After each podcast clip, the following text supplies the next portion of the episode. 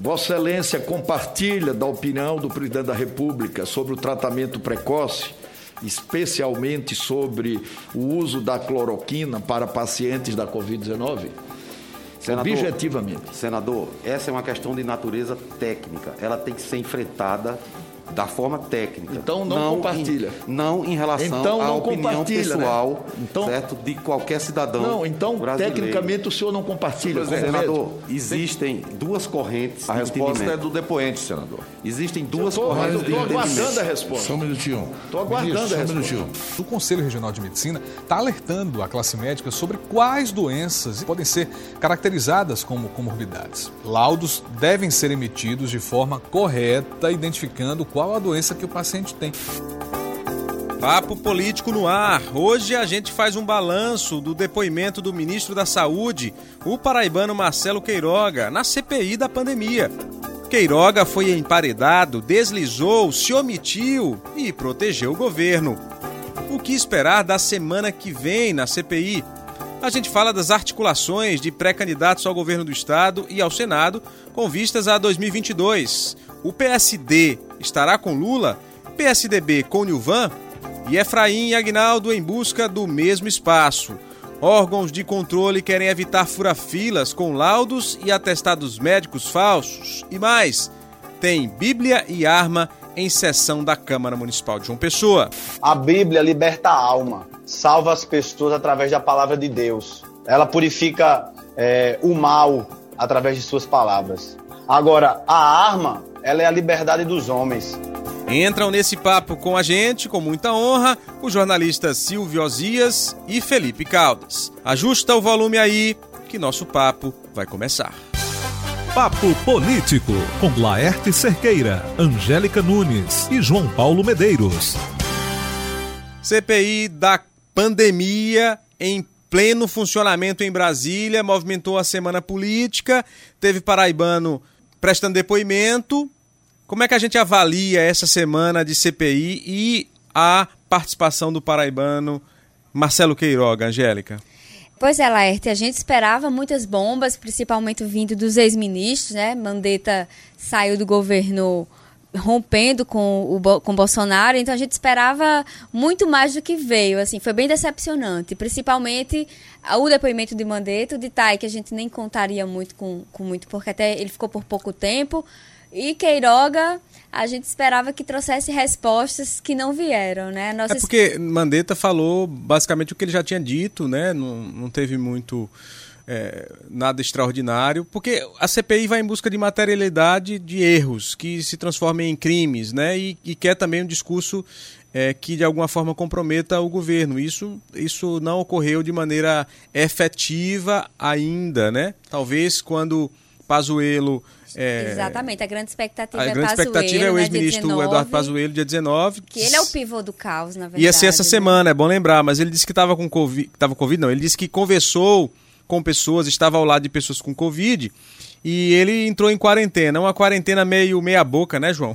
Exatamente, viu, Laerte? E é, isso fica muito claro, porque você tem aí o ex-ministro Mandetta, que pegou a crise no início, depois foi retirado, destituído do cargo pelo presidente Jair Bolsonaro por não concordar com ele é, nas ações adotadas pelo governo federal durante a pandemia. Depois você teve ali por algum período curtíssimo o Tais, e logo em seguida o Eduardo Pazuello que assume e permaneceu no comando do Ministério por um tempo bem mais elástico e, por- e também por um período bem mais grave da pandemia aqui no país. Então, certamente, esse é o depoimento mais esperado. Agora, sinceramente, espero muito pouco do resultado final da CPI da Covid, além de, claro, do debate político, viu, Laerte? Porque se a gente for olhar no retrovisor o histórico das nossas CPIs no Congresso Nacional, a gente vai perceber que elas resultaram em muito pouco eh, para a evolução e para a fiscalização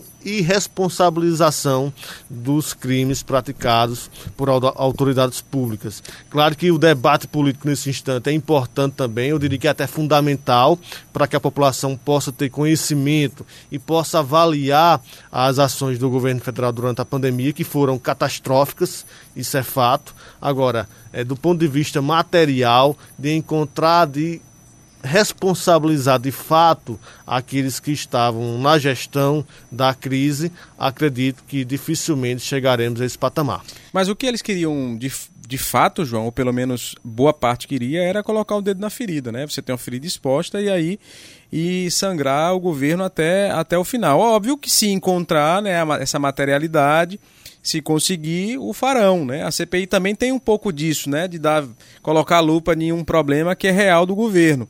Com relação ao depoimento é, de Queiroga, o que eu avalio é o seguinte: ele cumpriu o papel que ele foi. É, que lhe foi atribuído. Ele tinha que defender o governo, defendeu, tinha que se defender, obviamente, para não assumir nenhuma responsabilidade, conseguiu. e, comprometer, né, e com... tinha que defender o ex-ministro Pazuello, porque o ex-ministro Pazuello é, é, do governo, né? Então ele fez o que tinha que ser feito, foi habilidoso, em, em meio aos leões ali conseguiu, de certa forma, é, é, deslizar, não respondeu as perguntas principais sobre cloroquina, não respondeu sobre isolamento, é, não falou sobre a incapacidade de convencer o presidente de que é, o distanciamento é fundamental e que é, não é possível fazer aglomeração, até porque o próprio, o próprio presidente faz. Ele não falou é, claramente sobre a questão das vacinas, inclusive houve até um, um, problema com relação aos números de vacinas contratadas, porque ele disse 560, depois disse que não há, 4, é 430. Menos, é. E aí, quando você vai fazer análise, a contratação de, de vacinas, né, os contratos feitos para a compra de vacina for, foram os contratos foram num número bem menor, 280, enfim, se perdeu com relação aos números, mas não entregou é, problemas para o governo, né? não entregou nada que, que desse munição à CPI para acusar o governo. Mas é bom também destacar que essa habilidade dele não é só mérito dele, né? As, é, os senadores que fazem parte da comissão não, não tiveram traquejo para é, encurralar mesmo, de fazer perguntas que deixassem eles sem condições de, é, de eu, driblar. Eu né? percebi isso, Angélica, na, na seguinte questão, quando eles quando eles perguntavam sobre fatos, mas é, na verdade eles queriam fatos, mas perguntavam sobre a opinião. Né? Exatamente. E aí não dá. A opinião o ministro não vai dar, né? Ele não vai dar opinião sobre o que o Bolsonaro acha, né? Ele não vai fazer isso. Especialmente é, aí... nesse episódio da cloroquina, que ele vai ser o fiel na balança na, no CONAS, no órgão máximo lá do Ministério da Saúde, e ele usou isso para se blindar e não ter que se pronunciar sobre a cloroquina, o que foi bem lamentável, porque como um, um, um chefe máximo da, do órgão de segurança, da saúde do país, ele seria, seria importante essa fala dele em relação ao tratamento precoce e medicamentos que podem colocar a população em risco. Mas qualquer fala nesse sentido é, científica iria de encontro à fala as falas diárias do presidente sobre isso. Então, para claro evitar essa, essa, esse objetivo dele. O objetivo era esse mesmo. O vamos cara... ouvir. Angélica, vamos ouvir o que é que é, diz o nosso amigo jornalista Felipe Caldas. Ele disse que de fato a CPI é o fato da semana e ele tem uma análise muito própria, um olhar muito próprio sobre essa questão. Vamos ouvir aqui rapidamente o que ele diz sobre, sobre isso. Olá, Laerte, Angélica, João Paulo. O, a notícia da semana não poderia ser outra a não ser o início da CPI da Covid. E logo nesses primeiros dias de trabalho, nós tivemos quatro momentos muito peculiares, muito explicativos, posso dizer assim, do que foi a pandemia no país. E eu estou falando, obviamente, da convocação dos quatro ministros da Saúde para prestar depoimento na Comissão Parlamentar de Inquérito. Já assusta o fato óbvio de, de um país, no meio de uma pandemia tão violenta, de escalas globais, como, a, como é o caso da Covid-19, ter quatro ministros da saúde diferentes. Mas, de formas diferentes, o, os quatro ministros ajudam a escancarar ainda mais o que foi isso. Em primeiro lugar, Mandetta, muito magoado ainda, claramente ofendido com tudo que passou no Ministério da Saúde, um Mandetta sem filtros, mostrando toda a extensão do estrago do governo Bolsonaro, passando inclusive por tentativas de mudar a bula da cloroquina do remédio para que ele pudesse ser utilizado como o suposto tratamento precoce. Aí você tem um Tate muito acovardado, muito amedrontado, evitando responder certas perguntas, mas ao mesmo tempo admitindo que saiu do ministério porque não poderia concordar com a insistência do governo federal, do presidente Jair Bolsonaro especificamente, de receitar cloroquina no combate à Covid, visto que o remédio não, é, não tem eficácia comprovada. Isso é muito revelador né, do governo federal. É, em terceiro lugar, você tem um Pazuello que não vai, a, não vai a, ao depoimento, que dá suas desculpas para não comparecer à CPI, mostrando que temia o que poderia acontecer lá.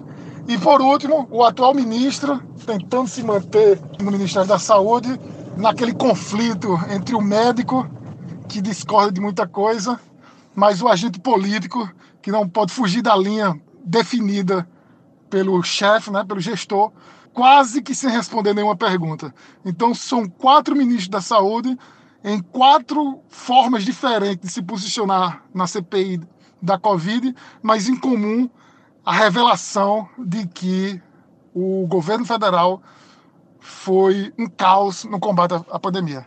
É isso, pessoal. Até a próxima.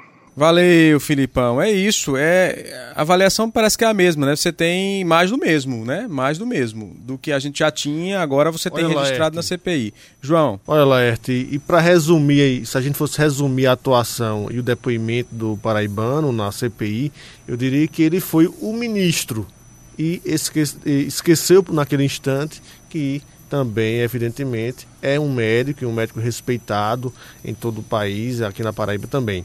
Então, ele agiu e disse tudo como ministro e não como alguns esperavam como médico.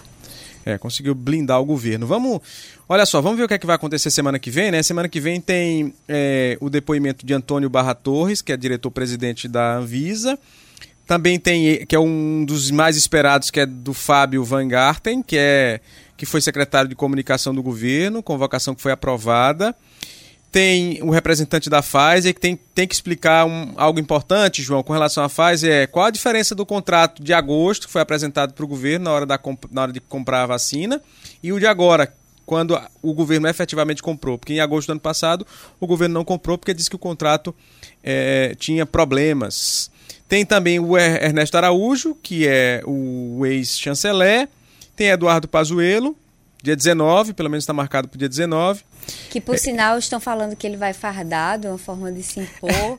É, vai ser um momento bem intenso. Olha, se ele for fardado, Angélica, se ele for fardado, ele mancha a imagem do Exército. Inclusive, os comandantes do Exército estão tentando despregar a imagem mesmo, mas o que se circula é que ele está sendo orientado aí fardado exatamente para impor essa, esse distanciamento, né? Amedrontar. E se for sem farda, o que ocorre é que ele é, será massacrado pelos senadores. Né? Porque, eu acho pouco provável, Laerte. Eu acho que né, ele está sendo preparado, Angélica, mas ele é, ele é muito ruim. E ele tem um problema que ele não tem conhecimento técnico. Então, os senadores vão Isso emparedar. Claro, no período em que ele conduziu o nas ministério. entrevistas coletivas, né? Mas vamos esperar, vamos aguardar aí.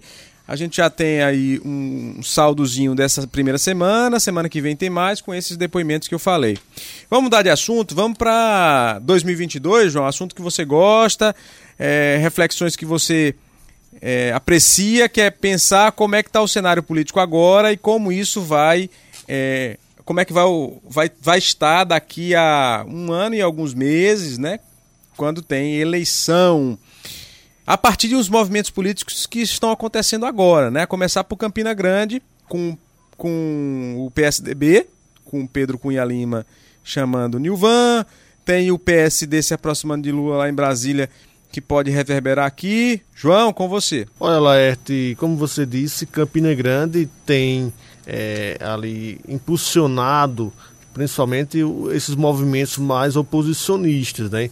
Não à toa você tem os dois nomes mais fortes hoje da oposição e são nomes que têm base eleitoral aqui em Campina Grande, o ex-prefeito Romero Rodrigues e o deputado federal é, do PSDB, Pedro Cunha Lima. Agora, é, eu destacaria dessas últimas semanas os últimos dois movimentos mais importantes que foram o convite de Pedro para o ingresso no PSDB do jornalista e ex-candidato à prefeitura de João Pessoa, Nilvan Ferreira, que de certa forma mostra que Pedro hoje está disposto a levar adiante esse projeto de disputar o Palácio da Redenção.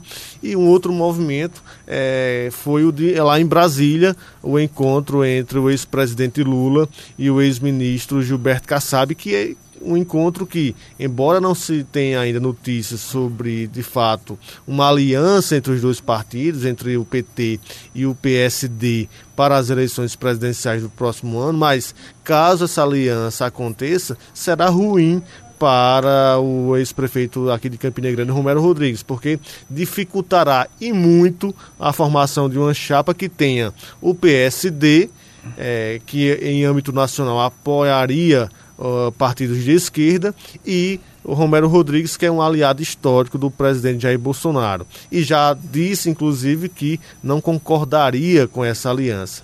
Bem, nas hostes oposicionistas, esses movimentos têm se multiplicado, até como forma de tentar é, viabilizar um dos nomes para a disputa, já que hoje é, o governador João Azevedo tem de fato um maior controle sobre a Assembleia Legislativa, sobre o cenário político estadual. Agora, como você disse, 2022 está muito longe.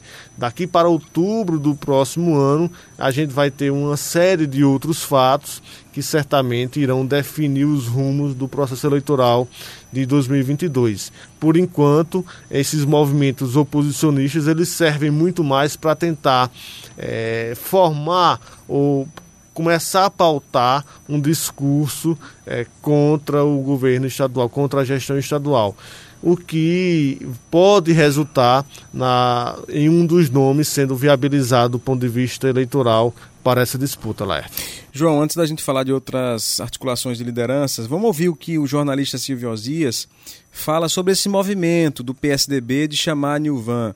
Ele faz um resgate histórico e, claro, dá aquele olhar sempre com acidez, né? Característica de Silvio Osias quando faz uma análise como essa que faz toda a diferença. Olá, hoje eu queria falar um pouquinho sobre o PSDB. Bom, durante a ditadura a gente tinha o MDB, não era PMDB ainda não, era MDB. Tinha a Arena, que era o partido do governo, e tinha o MDB, que aos poucos foi recebendo, sob o comando do Dr. Ulisses Guimarães, as forças democráticas que queriam o fim da ditadura. Depois que houve realmente o fim da ditadura, e aí já era PMDB, o partido foi se misturando muito, virou um saco de gatos, né? Diria assim. Então surge o PSDB. O PSDB foi justamente uma depuração do PMDB, o Partido da Social Democracia, de olho na terceira via, né, lá da Europa, de olho em coisas positivas, coisas muito bacanas. E lá estavam Fernando Henrique, eh, Franco Montoro, Mário Covas, que eram grandes lideranças. Bem, o tempo passou, né? E o PSDB foi mudando aqui, mudando acolá, direitizou-se, não há como negar isso, né? E aí está o PSDB. Agora eu fico olhando as notícias locais e vejo que Nilvan Ferreira está cotado para ir para o PSDB. Ok, eu sei que Nilvan tem um capital político, teve uma performance boa na eleição municipal, afinal de contas, disputou o segundo turno com Cícero Lucena e chegou perto, viu? Podia ter levado, né? Mas você sabe que quando, quando eu vejo essas coisas, eu fico pensando: puxa, capital político, claro, é importante, mas não é tudo, sabe? Minha opinião sincera, Nilvan Ferreira é um quadro por tudo que ele representa, pelas opiniões que ele tem, pelas posições que a gente sabe que ele tem. Nilvan Ferreira empobrece o PSDB, representa uma. Não é uma coisa boa para o PSDB, sabe? É a impressão que eu tenho. Posso estar totalmente enganado, mas é a impressão que eu tenho. Então, como eu entro aqui meio né, com papel de provocador, eu quero saber a opinião dos colegas sobre isso. E quero saber se eles darão realmente a opinião deles ou, como diz a história do PSDB, ficarão em cima do muro. João, você começa, Angélica começa ou eu começo? Olha, eu posso dizer que o problema, o grande problema dessa, desse questionamento de Silva é exatamente o fato de Nilvan ter uma pegada mais bolsonarista, né? Mais ligada aos, aos é, posicionamentos conservadores. E aí não se encaixaria dentro do PSDB. Mas o PSDB, num passado mais recente, não indo tão longe como possível, é, é um partido que tem um ninho mesmo. O ninho representa o que recebe. A gente lembra 1998, né? Quando os Cunha Lima romperam lá no MDB, todos migraram para o PSDB. Então é um partido que acolhe mesmo que o, o posicionamento ideológico não seja tão alinhado.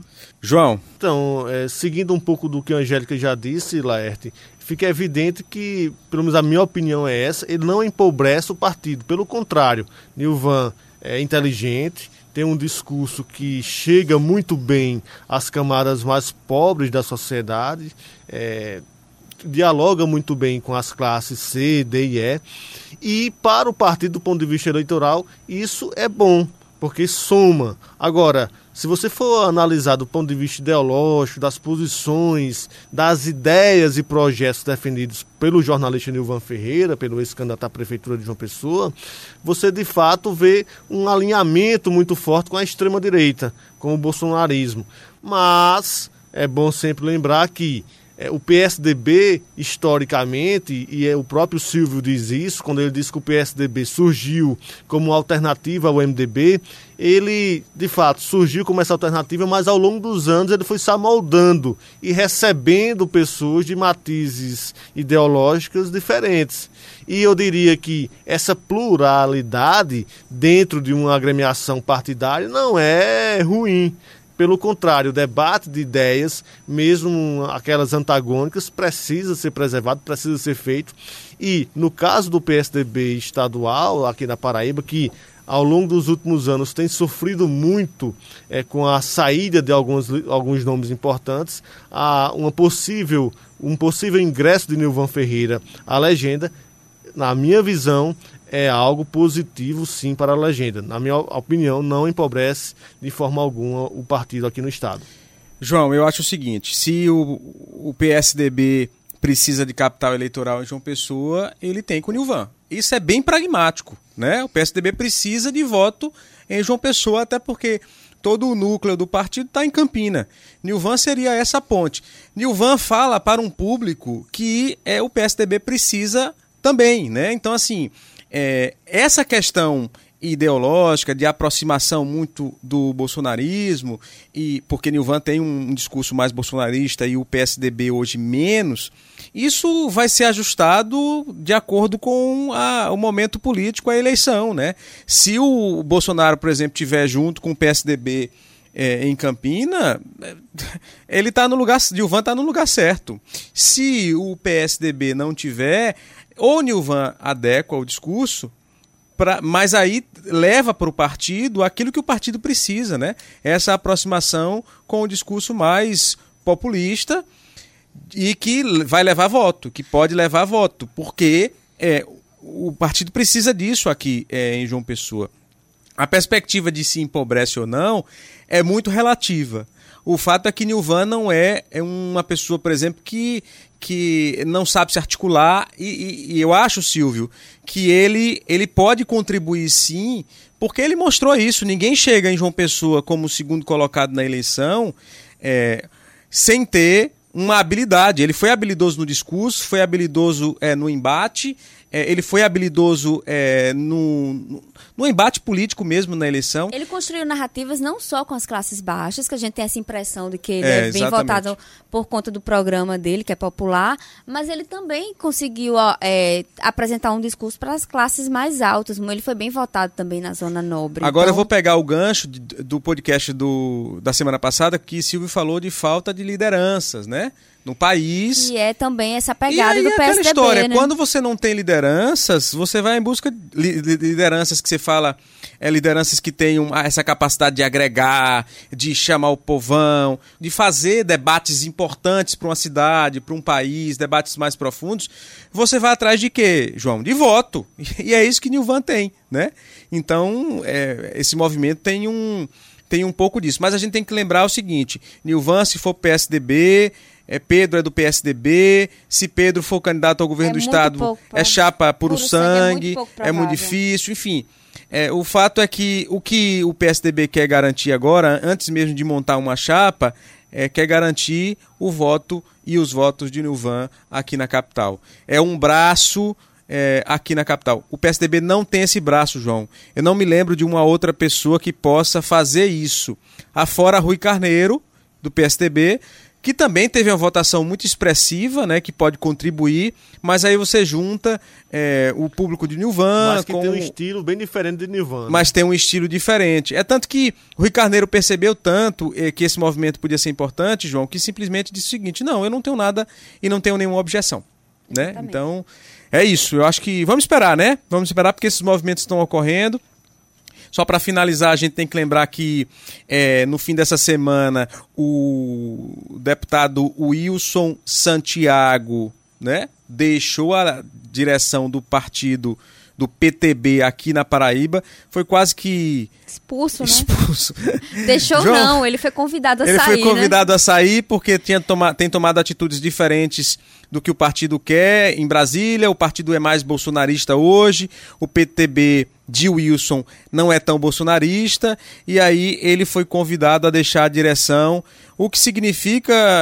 E eu vi a nota agora há pouco, João, uma nota de Wilson é, indo de frente mesmo, batendo de frente com o posicionamento do Partido Nacional, o que significa que ele vai escolher uma outra legenda por aí, viu, para a eleição do ano que vem. É bem provável que isso aconteça, viu, Laerte? Até porque o Wilson será certamente candidato à reeleição. Agora, nesse caso específico, viu, é, eu concordo plenamente com o posicionamento do deputado Wilson Santiago. Ele posicionou-se contrário ao projeto de lei número 4.754, que pretendia criminalizar o que alguns chamam de ativismo judicial, inclusive tentando colocar a possibilidade de impeachment dos ministros do STF que porventura fossem entendidos ou interpretados como se estivessem invadindo a competência do Congresso Nacional, e isso era um absurdo, é um absurdo porque o se deixaria de forma muito vaga essa interpretação do que é invadir a competência, do que é um poder invadir a competência de outro, e isso daria margem para decisões e a abertura de impeachment contra ministros e, de certa forma, po poderia amarrar os membros do Supremo Tribunal Federal. E, ao se posicionar contrário a esse projeto na CCJ, o partido entendeu que o Wilson deveria ser destituído do comando da legenda aqui no Estado.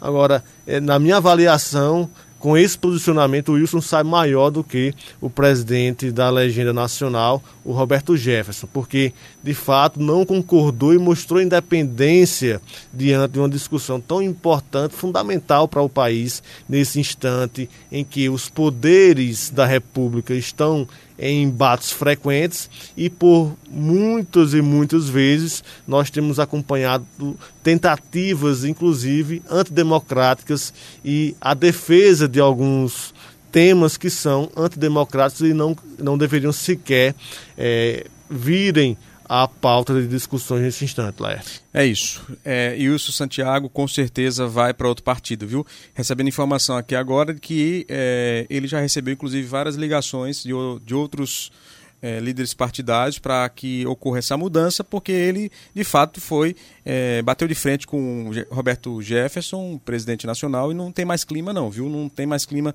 de ficar por lá, não. Deve sair, inclusive para um partido que seja mais é, à esquerda, ou centro E provavelmente da base do governador, né, João Azevedo. Vamos lá, vamos adiantar um pouquinho, é, porque nosso tempo está correndo. Eu queria falar ainda nessa seara de eleição de 2022, João, sobre Agnaldo Ribeiro e Efraim Filho. Efraim já declarou que é candidato ao Senado, Agnaldo Ribeiro do PP ainda não declarou, estão na base do governo João Azevedo, estão querendo ocupar o mesmo espaço.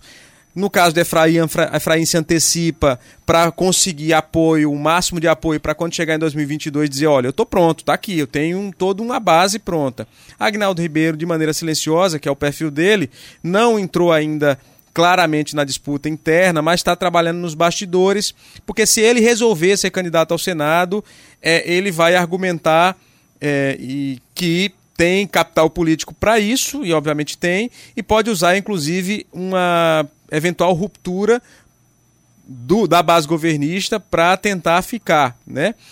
É, contra ele tem aquele discurso, né, João? Ele é, seria candidato ao Senado e se ganhar teríamos dois senadores da mesma família. O, outra questão é, temos também só senadores de Campina Grande, se ele ganha. Isso vai ser usado pelos opositores. O fato é que é um mesmo espaço para duas pessoas é, no, na base governista. Olha, Laércio, sinceramente eu não vejo muita prosperidade, muita, muita perspectiva de que essa candidatura do deputado federal Aguinaldo Ribeiro possa prosperar na base governista. Eu vejo muito mais possibilidades dele sair candidato, talvez, caso deseje, ao Senado Federal, mas no, nas hostes oposicionistas. E digo isso porque, é, diante do cenário que nós temos hoje, Efraim tem muito mais possibilidades de se encaixar dentro desse contexto.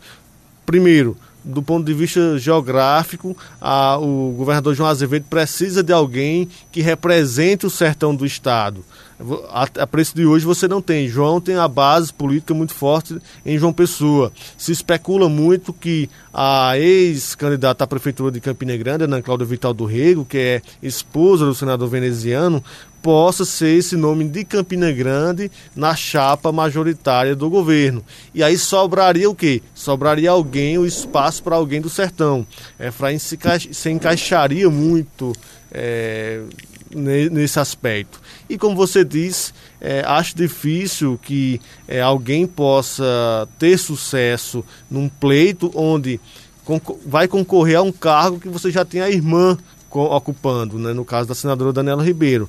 Então, eu não vejo, sinceramente, espaço e clima para essa candidatura de Agnaldo na base governista.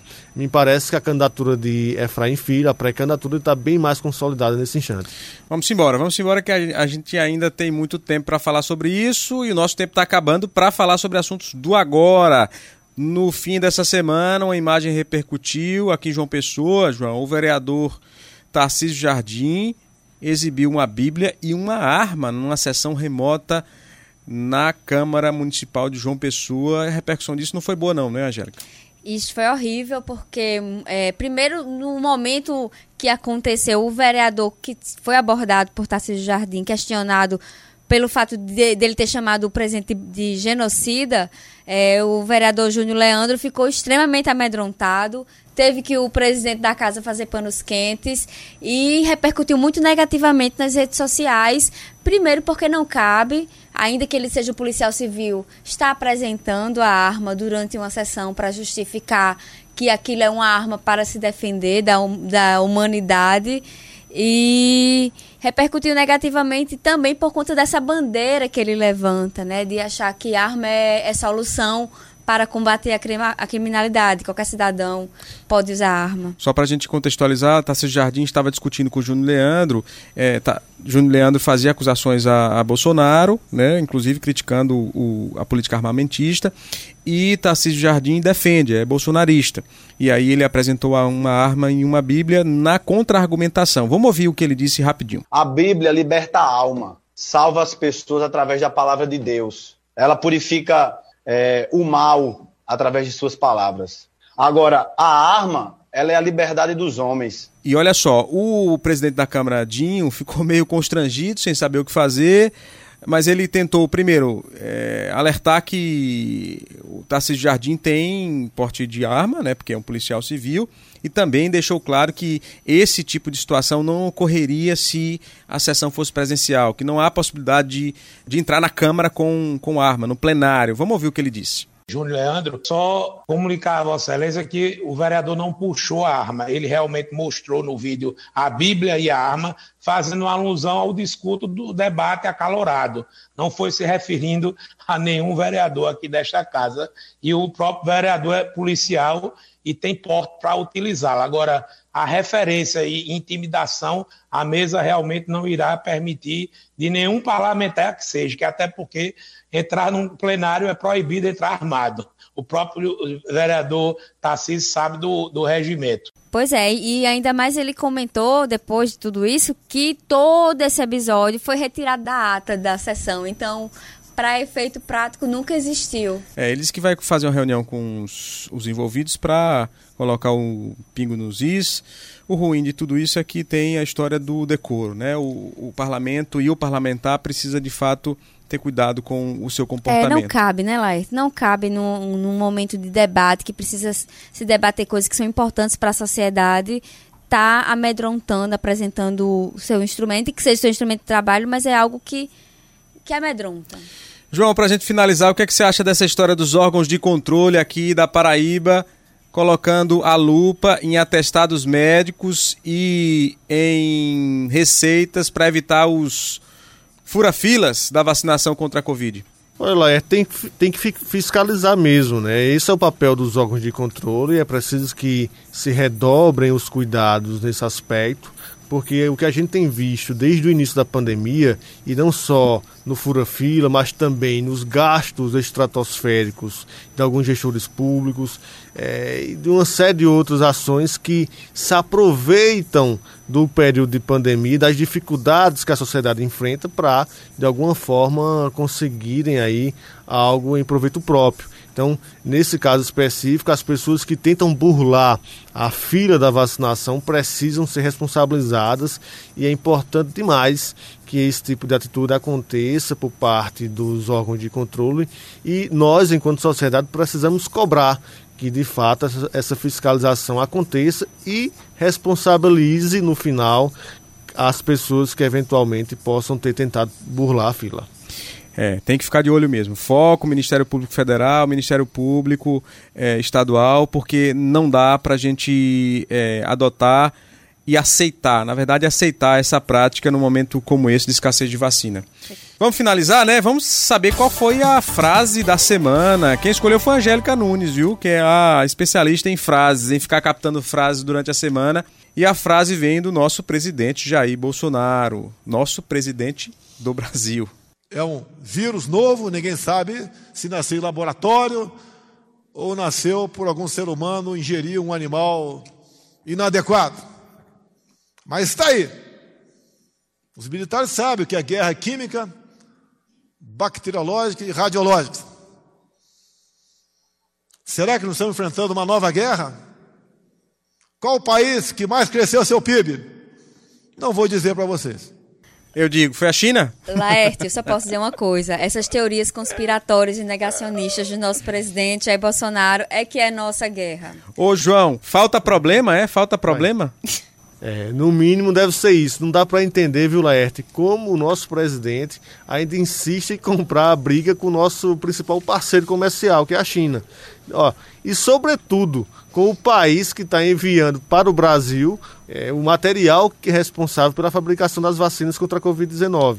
É inimaginável que é, nós ainda tenhamos que lidar com esse tipo de situação. E nesse mesmo dia dessa fala deu erro. Foi no dia que a China é, recuou na entrega de insumos. E aí estamos agora nessa expectativa, sem Coronavac, né? É isso. Foi, viu, João? Muita coisa. A gente falou muito. Vamos embora que na sexta-feira que vem tem mais, porque essa a gente já é, matou, como diz aí o Matuto, né? A gente matou essa sexta-feira. Vamos para a próxima. O Papo Político fica por aqui. Semana que vem tem mais, com a edição de Guilherme Dantas. Tchau, pessoal!